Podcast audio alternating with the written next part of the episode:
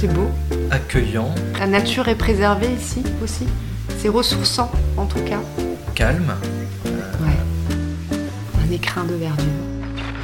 Par ici, la belle vie.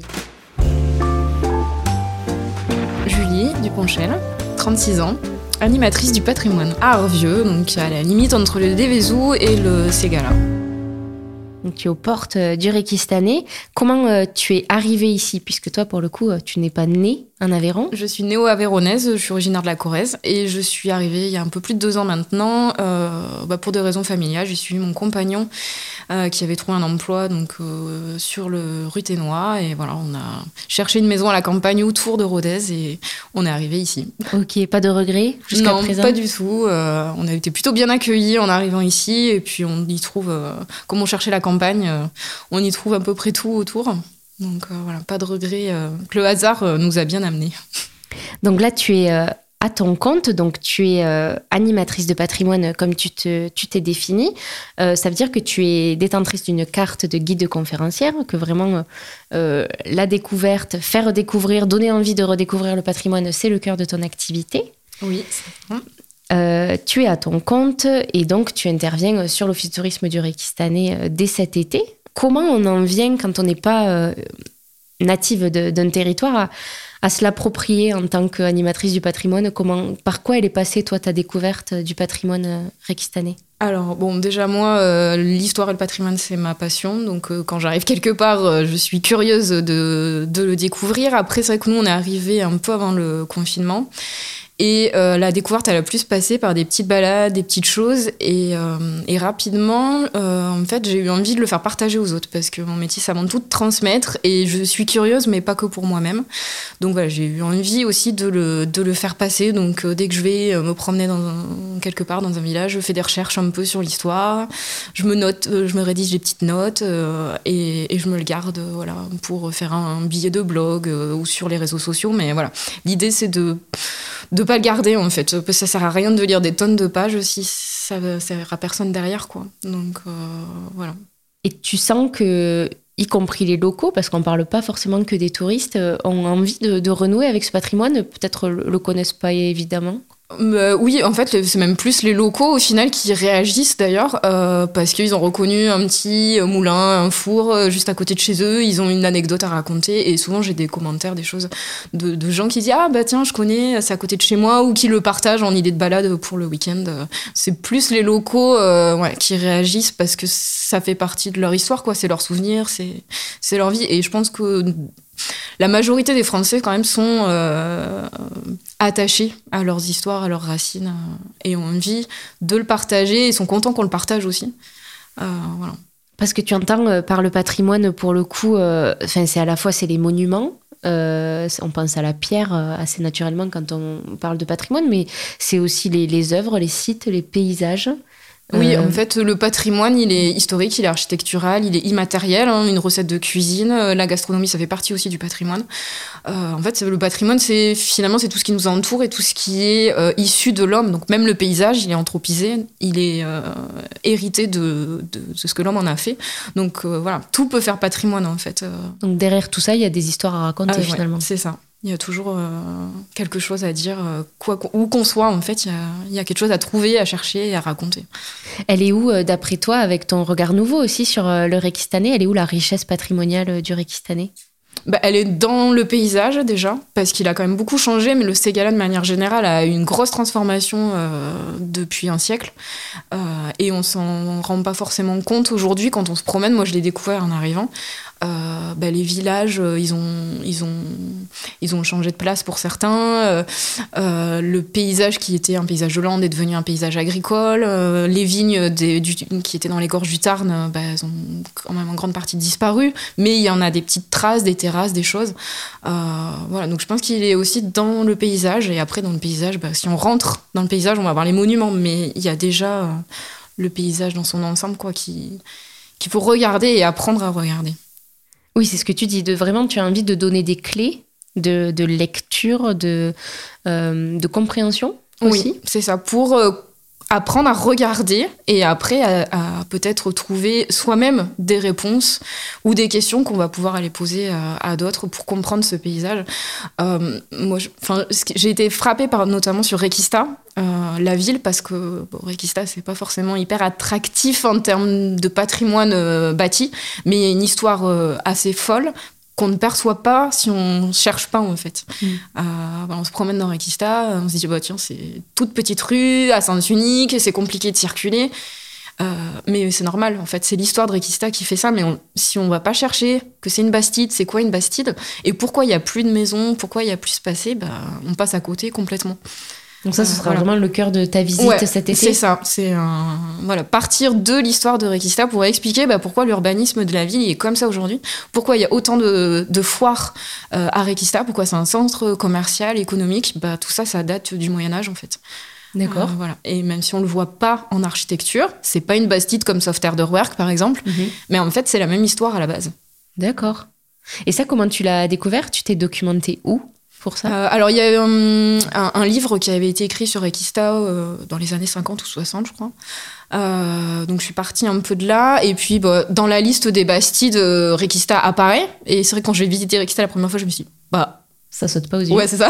Elle est où la Bastide Ils sont Elles sont où les maisons, la place aux arcades et tout ça? Et, et, donc, du coup, je suis allée creuser parce que ça m'a intriguée, en fait, de savoir bah, pourquoi il n'y a plus rien, en fait, à voilà. Donc, du coup, j'ai creusé un peu. Ça se définit comment une bastide? Alors une bastide, c'est une ville nouvelle qui a été créée, alors euh, soit euh, ex nihilo, c'est-à-dire qu'il n'y avait rien avant, soit parce qu'il y avait un, point de commerce, euh, un petit village, un petit bourg. mais c'est la volonté d'un seigneur, donc à Requista, c'est le comte de Rodez, de créer une ville. Donc ils vont délimiter un, espace, une surface, créer des lots qui vont attribuer à euh, tous les gens qui veulent venir s'installer dans la ville. Et chacun, après, va s'engager à construire sa maison. Mais du coup, comme c'est une ville qui part de rien la plupart du temps, eh ben, on a un urbanisme qui est généralement très euh, rectiligne, euh, avec des rues qui se croisent à angle droit, une place plus ou moins au centre, et tout autour des jardins. Et en fait, quand on regarde le parcellaire de Requista, on le retrouve encore aujourd'hui, même si la ville a beaucoup grandi et qu'il n'y a plus de maisons médiévales. Mais voilà, on le retrouve dans le parcellaire au moins. Et l'autre, euh, l'autre, euh, juste pour finir euh, sur la Bastide, l'autre élément, c'est que c'est un bourg commerçant. À la base, c'est créé pour être une place de marché. Donc, Requista, il y avait un marché hebdomadaire, trois foires, puis huit foires, et donc petit à petit, on en a rajouté. Mais avant tout, c'est une zone commerciale, en fait et qui rayonne donc sur les villages alentours? Euh, Voilà. Bah, en plus, Requista était à, un point déjà d'échange, euh, un carrefour, enfin, un carrefour de route entre le Ségala, le Languedoc. Euh, donc il y avait un point d'échange entre les ovins, le fil qui venait du Ségala, les huiles qui venaient de plus bas. Enfin voilà. et donc en fait, Requista a gardé cette vocation-là au fil des siècles. D'accord. Et donc la construction vraiment de, la Bastide, ça date de quand Elle a été fondée au XIIIe siècle, euh, vers la fin du XIIIe. On a encore d'ailleurs en mairie euh, une charte de la fin du XIIIe euh, qui, dans laquelle le seigneur dit bah, les habitants ne paieront pas d'impôts, ils devront construire leur maison, il y aura tant de foires, tant de marchés, voilà. D'accord. Donc ça, c'est dans la visite de cet été. Ce sera on va pas raconter dans la visite, ouais. Et d'autres choses encore. on va pas tout divulgacher à, tous ceux qui, y assisteront. Ça, m'amène peut-être à, expliquer un peu ton activité. Donc, ton, ton entreprise s'appelle Patrimino. Oui. Puis il y, a quand même une peut-être une main tendue vers les enfants. oui, bon, c'est mon public principal, on va dire. Parce que les enfants, bah, c'est l'avenir. Et du coup, si on leur donne déjà la curiosité de comprendre leur territoire, euh, on leur apprendra aussi à l'aimer et à en être les ambassadeurs par la suite. Euh, je pense qu'on peut aussi euh, les aider à être les citoyens de demain. Si déjà ils, connaissent et ils comprennent leur territoire, ils auront envie en fait de le faire vivre aussi. Donc voilà, c'est pour ça que je maxe aussi quand même beaucoup sur les enfants. Et puis bah les, parents, ils sont toujours à la recherche d'activités pour les enfants. Donc du coup, ils participent aussi aux animations, aux visites, et eux aussi, euh, ça leur permet de découvrir. Euh. Donc tu parles des visites, tout le monde visualise une visite. Les animations, qu'est-ce que ça recouvre Alors? Qu'est-ce que tu proposes? Alors les visites, c'est même pas forcément ce que je propose le plus d'ailleurs, euh, puisque pour les enfants, on va pas partir sur une visite guidée, mais plutôt sur du jeu de piste, sur euh, des ateliers, des choses où les enfants sont acteurs en fait, ils participent. Euh, parce que pour retenir des choses, même avec les adultes, en fait, c'est mieux si on les découvre par soi-même, plutôt qu'on écoute un long monologue de dates et de noms de personnages qu'on va oublier à la fin de la visite. Alors que voilà, si on va chercher des énigmes euh, aller chercher soi-même l'information, en fait, euh, ça va plus facilement s'ancrer dans sa mémoire. Donc je vais plutôt, euh, j'essaye de proposer une action plutôt ludique, sensorielle, enfin en tout cas active. C'est-à-dire que tu te tiens à, disposition des communes qui ont envie de valoriser leur patrimoine et que ce sont elles qui viennent te chercher? Euh, oui, le plus souvent les communes, les offices de tourisme, des associations culturelles ou sociales, euh, principalement donc sur le volet plus de valorisation, et après ça peut être les accueils de loisirs ou les écoles sur le volet éducatif, parce que l'éducation au territoire, euh, ça fait partie aussi des programmes scolaires, donc voilà. D'accord, donc ça c'est le cœur de ton activité et après tu rajoutes, euh, et on le voit notamment sur ton site euh, qui, a une petite euh, partie blog, où là tu racontes toi tes balades, où tu invites à la balade avec des petites animations que chacun peut s'approprier finalement. Oui, avec toujours l'idée en fait de partager ce que je découvre, donc c'est pas forcément des endroits où je vais faire des visites, mais du coup voilà j'ai envie de, de, partager ma découverte, donc je vais faire un article, proposer un petit jeu à faire avec les enfants, voilà des idées de parcours, des choses comme ça. Ok. Et là, récemment, j'ai vu que tu proposais euh, même des, maquettes à faire euh, sur la... C'est la tour de Peyrollade De Ah, ouais. Ok. Bah, ça, c'était un, c'est un des premiers sites que j'ai découvert en visitant l'Aveyron, en fait. C'est juste à côté de chez moi. Ouais. et euh, voilà, bah, comme j'ai un petit garçon qui a 4 ans, en fait, euh, je m'amuse avec lui et je me dis, bah, tant qu'à faire, euh, je l'ai créé, autant le partager. Donc voilà, il y a, y a la maquette de la tour, il y a des coloriages, il y a différentes choses que je crée souvent pour moi et puis en fait, je le partage derrière. Donc tout ça, c'est accessible sur ton site. C'est ça. Il y a un volet joué à la maison, je crois. Et on peut télécharger plein d'activités. Donc justement, on peut découvrir sur ton blog, euh, y compris un, un, article sur l'Enku, euh, sur la Selve aussi, je crois. Oui, et sur Equista, ouais. Et sur Equista. Donc il y a déjà des premières, euh, des premières clés de lecture de ce territoire accessibles sur ton blog. Est-ce que tu peux me dire peut-être, Julie, si tu as voilà un, dimanche un dimanche d'été à, passer sur le Rekistanais, où est-ce que tu vas toi Si tu peux nous partager peut-être tes coins favoris? Alors moi j'irai sur l'Incou. Euh, bah déjà, c'est les gorges du Tarn. Euh, c'est un endroit qui est vraiment agréable l'été, d'être au bord de l'eau. Euh, et puis, le village de Lincou, voilà, il y a, a, pas mal de choses à découvrir. son ancien château, dont il ne reste plus grand-chose aujourd'hui, mais si on fait attention et, qu'on apprend à lire un peu, on en retrouve les vestiges autour de l'église. Il y a de jolies maisons médiévales d'ailleurs encore dans le bourg de l'Incou.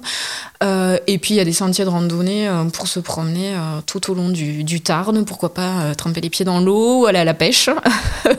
et il y a un sentier de randonnée, je crois bientôt, qui va passer par là. Donc voilà, c'est un, petit coin sympa. Et d'ailleurs, je crois que pas mal de Réquistanais depuis longtemps allaient passer. Enfin, j'ai des personnes qui m'ont raconté que le dimanche en famille, ils descendaient en vélo à, à l'Incou en fait pour aller se promener au bord du Tarn. Et remonter euh, à pied ou en bus quand, quand il y en avait. Pour remonter, que ça doit sympa, voilà. ouais. mais euh, mais aujourd'hui, avec la voiture, c'est plus simple. Mais voilà, aller passer un petit après-midi euh, à l'Incou et, et le long du Tarn, c'est très agréable. Ce que tu recommandes, c'est un bon condensé de ce territoire finalement. Ouais, alors après, les gorges du Tarn, c'est un peu, on va dire, sur, sur le Réquis par rapport au Ségala, c'est un peu l'exception. parce que c'est un territoire assez particulier, les gorges du Tarn, et, qui n'est pas forcément caractéristique du, du Ségala, mais justement le Rekistan il est à cheval en fait entre deux territoires et on passe euh, très vite de l'un à l'autre. Hein. On est à Rekistan, on est sur le Ségala, on fait 3 euh, km et on descend dans les gorges, on est euh, sur un climat plus méditerranéen, on trouve de la ville ou en tout cas des vestiges. Enfin, du coup, c'est assez amusant de passer de l'un à l'autre et de voir comment les habitants sont aussi, se sont aussi adaptés au plateau et puis euh, juste à côté euh, à ce climat et ce territoire un peu différent. En étant toujours sur la commune de En étant toujours euh, voilà, à 3 km à peine de distance. Donc c'est une petite virée exotique ouais, voilà, que de descendre à l'Encou alors. Ouais. Merci beaucoup Julie. Ah, merci à toi.